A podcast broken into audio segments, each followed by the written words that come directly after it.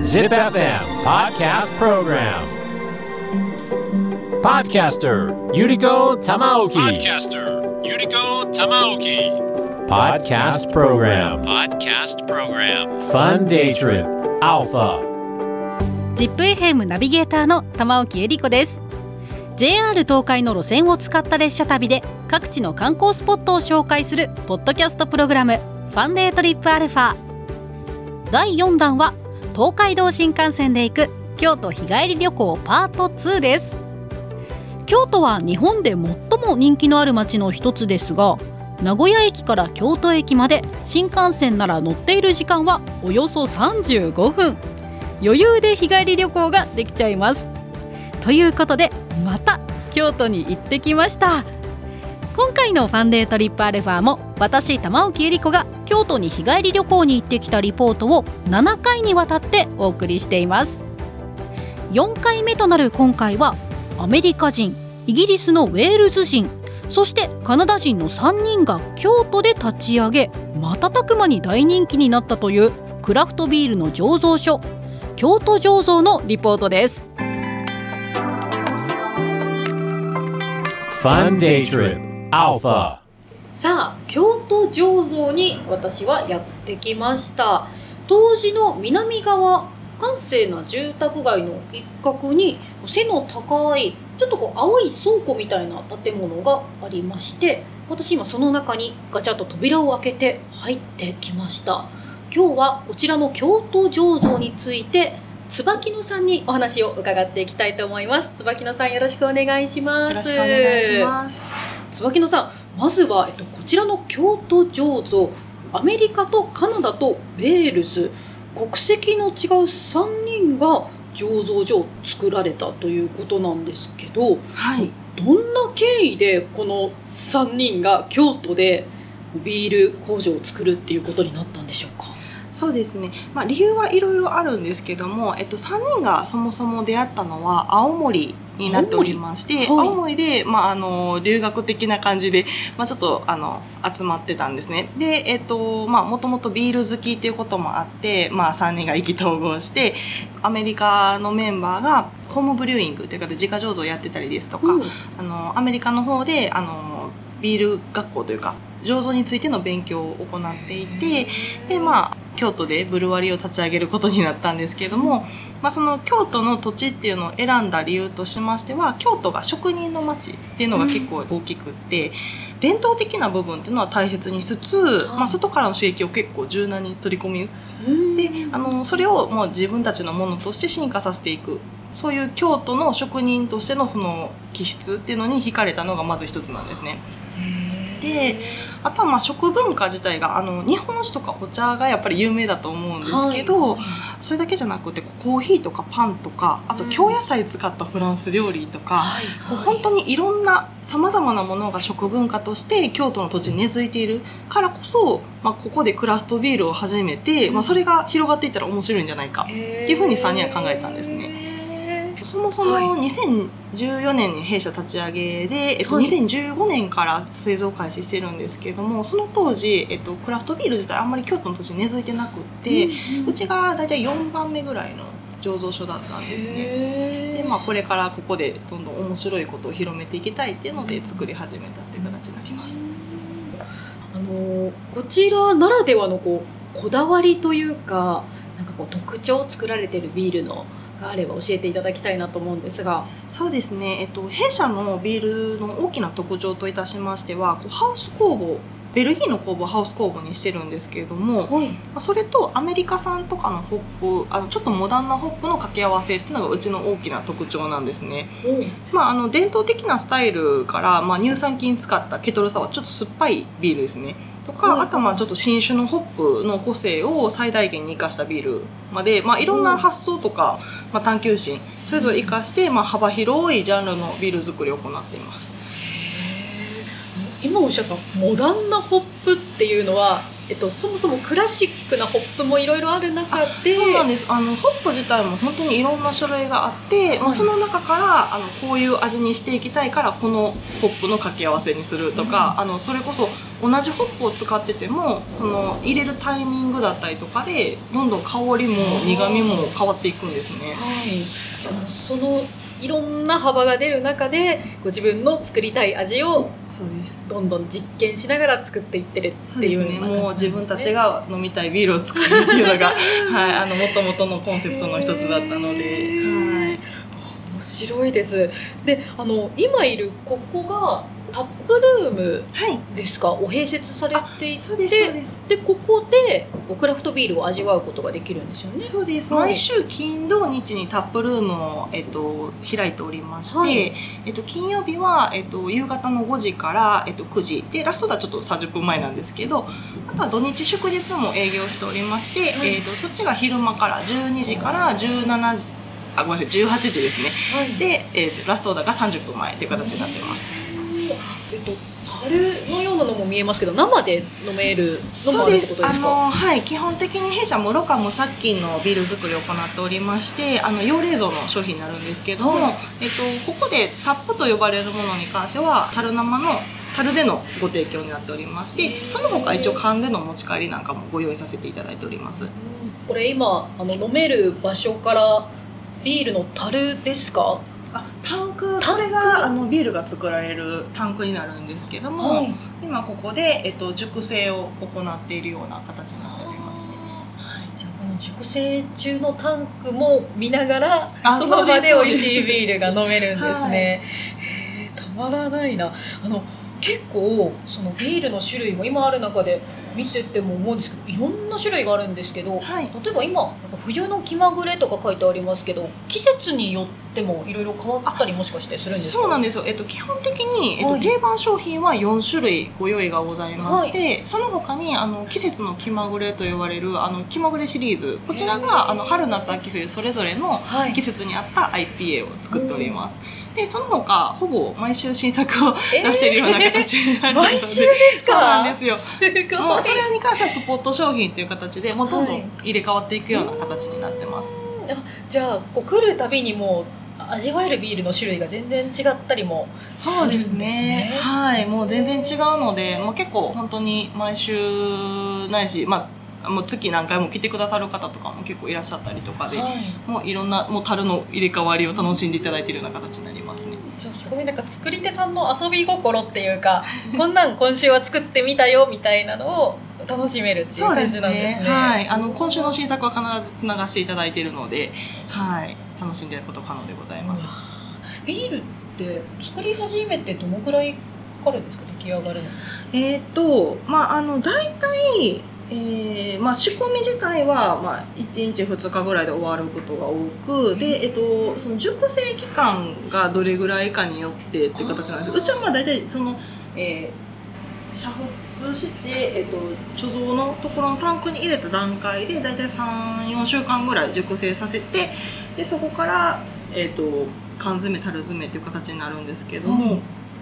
ただ物によってはそこから館内二次発酵っていう形で、えっと、熟成させてから1ヶ月間熟成させてから、えっと、出荷するものもありますし木だるあのワインとかウイスキーとかの樽に詰めて、もう1年2年とか熟成させた状態で詰めるものとか、あの本当にいろんな種類があって。おはい無限に生まれますね新しいビールが ねどんどんと。Fun day trip. Alpha. これが一期一会というと一番人気というか定番のビールですかね。そうですね。あの、定番の中でも特に一番人気の商品になっておりまして、あの、ベルギーの農耕地の方で昔作られてきた、あの、セゾンというスタイルのビールになっております。であの、華やかな柑橘系ホップの香りと、ドライな味わいっていうのが特徴になっておりまして、結構和洋中問わずお食事に合わせていただきやすいような味わいが特徴になっておりますね。はい毎日でも飲みたいそうですね。味わいっていう感じですね。はい。すごい色が綺麗ですよね。淡い感じの透明感のあるイエローというかゴールドというか、はい。綺麗な色で。皮もきめ細かいです。いただきます。あー、美味しい。よかったです。ちょっと柑橘系の爽やかさもあり、酸味もあり、なんか後味がスーッとこう消えていく感じっていうか、えー本当に何にでもご飯に合いそうです。美味しいちょっとです。酸味とかドライな味わいっていうのは酵母由来のものになっていて、酵母の種類。あ、そうです。うちのそのハウス酵母のベルギー酵母が結構キャラクターを持ってるものになっていて、で、まあその酵母のキャラクターも掛け合わせつつ作ってるようなものになりますね。続いていただくのは、週休6日というなんとも素敵な名前のビールなんですけど、椿野さん、これはなんか、色がちょっと若干濁って見えて、あお茶みたいな。そうですね。あの、はい宗教メーカーについては、ベルジャンセッション IPA という形の、あの、スタイルになっておりまして、まあ、特徴といたしましては、柑橘系ホップの、あの、ちょっとトロピカルでジューシーな味わいあですね。あの、多分、一期一会と飲んでいただくと、またホップのニュアンスが全然ガラッと変わりますので、あの、ぜひちょっと飲んでいただければなと思うんですけども。ーまさにホリデーな感じの味わいなんですかね。あの、休館日1日設けてもらって、週6日飲めるぐらい、こう、低アルコールで飲みやすいビールっていうのが あーはいなるほど、最高ですね。あ、香りがもう確かにちょっとトロピカルなフルーツみたいな香りがします。はいい、ただきます。あー、これは、ちょっと南国に来たかのような気持ちに 今なりました。ふわっといい香りですね。よかったです。ありがとうございはい。ます。美味しいです、これまた。結構女性の方が、あの、結構ビール飲まれない方とか、うんビールそこまで得意じゃないんだよなって方でも、結構割とこれだと飲みやすいっておっしゃっていただくことが多くて、確かに。単品でごくごく飲める低アルコールな4.5%のビールになってうます。ーん、そうですね。なんか苦いのが苦手で、ビールあんまりっていう方見えますけど、これあんまり苦味っていうよりかは、本当香りと、そうですうね。ん、ちょっと酸味もありながら爽やかな感じで楽しめますね。はい。先ほどいただいた一期一会と週休6日は定番のはいビールだということなんですが、今いただこうとしているこの現れは京都限定って書いてありますね。あ、そうなんですよ。あの、このビールが京都府下の、あの、小売店とか飲食店でしか発売してない商品になってまして、京都に来ないと手に入らないビール。えなってー、そうなんです。そうなんですか。じゃあちょっとこう、京都らしさを少しイメージしたようなそう味わいだですね。あったりするんですか。の、京都の土地の皆様の日常に馴染む味わいっていうのをあの目指してまして、あの、これもスタイル的にはベルジャンウィットになるんですけれども、ここにあの、柚子、国産柚子のピールを足しまして、オーツ麦と小麦の柔らかさを感じさせつつも、柚子のちょっとスッキリとした味わいっていうのも楽しんでいただけるようなビールになってます。楽しみです。はい柚子の香りのビール、初めていただきます。ちょっとこれも濁りがあって、そうですね。なんかはい。上品な感じの綺麗なイエローですね。あ、あ、また先ほどの2つとは全然香りが違います。あビターな感じの香りです。いただきます。あ、すっごいスッキリしてますね。爽やかで、なんか喉越しが気持ちよくて、ちょっとこう、心地いい川の流れが喉の奥を過ぎてったような、とってもなんか清らかな感じのする味だなと思いました。はい。あの、本当に、柚子とかっていうと、あの、日本料理とかでも使われたりとかするぐらい、結構有名な、あの、アイテムだと思うんですけど、日常に馴染む味わいということで、まあ、こちらもお食事とすごく合わせていただきやすいビールになってるかなと思いますね。確かに、この感じの味だと、ちょっとお出汁の効いた食べ物とか煮物とか和食にすごい合いそうな感じします。ねはい。結構合わせていただきやすいかなと思いうます。ん。さて、続いていただくのは、冬の気まぐれというビールですね。はい。えっと、こちらが、あの、はい気まぐれシリーズの中の一つになっておりまして、気まぐれシリーズというのが、こう春、夏、秋、冬、それぞれの季節をイメージした IPA になっております。で、あの、冬の気まぐれに関しましては、あの、毎年ちょっとずつレシピを変えてるんですけれども、えっと、小麦を使ったホワイト IPA になっておりまして、ちょっとパンチの効いた、えーホップの香りと、あの、小麦由来のちょっと甘く柔らかな印象っていうのが特徴のビールになっております。へー冬らしいビールということで、これもちょっと小麦由来のですよね。ちょっと濁りがあって。そうですね。ちょっと濁ってる感じになりますね。うん鮮やかな黄色ですね。いただきます。あ、ほんとだ。あなんか冬を感じました。ちょっとこう甘さを感じるっていうか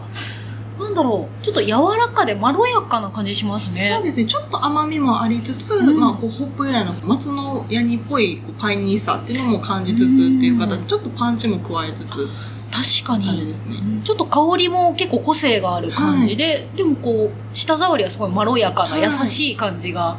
確かに冬だって感じしますね。結構しっかり飲んでいただけるかなと思います。うんね。ねえなんかあれですよねこのビールでも四季を楽しむって感じが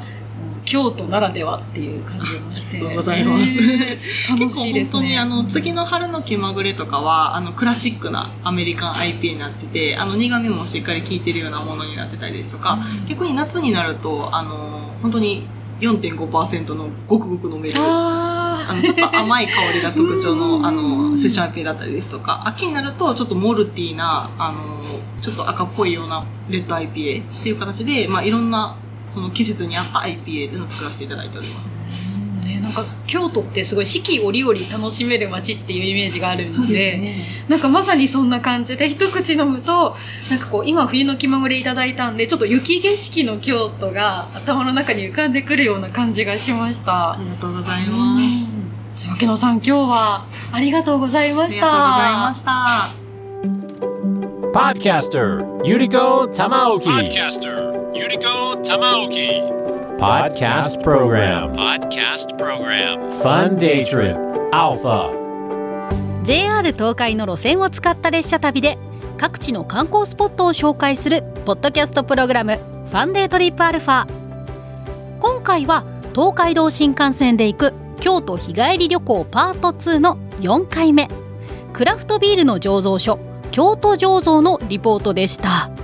このビールを作ってる工場も見学させてもらったんですけど原料になる麦芽を3種類くらい食べ比べさせてもらったんですよ。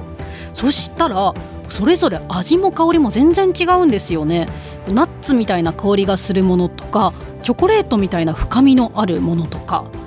だからこれを生かして毎週毎週新しいビールが生まれてるんですよね。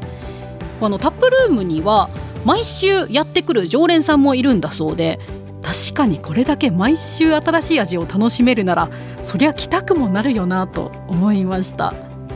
とちなみに製造過程で出たカスも肥料として再利用されているんだそうです。そんなゴミを出さないという工夫もされていてとってもサステナブルな取り組みをされている醸造所でもあるんですね。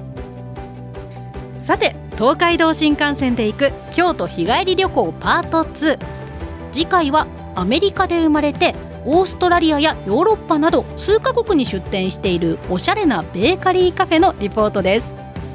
Spotify や Apple Podcast、Amazon Music などでお聞きの方はお気に入り登録をしておくと次のエピソードがアップされたら通知を受けることができるのでおすすめです次回のおしゃれなベーカリーカフェのレポートもお楽しみに ZIPFM ナビゲーターの玉置ゆり子でした Fun Day Trip Alpha.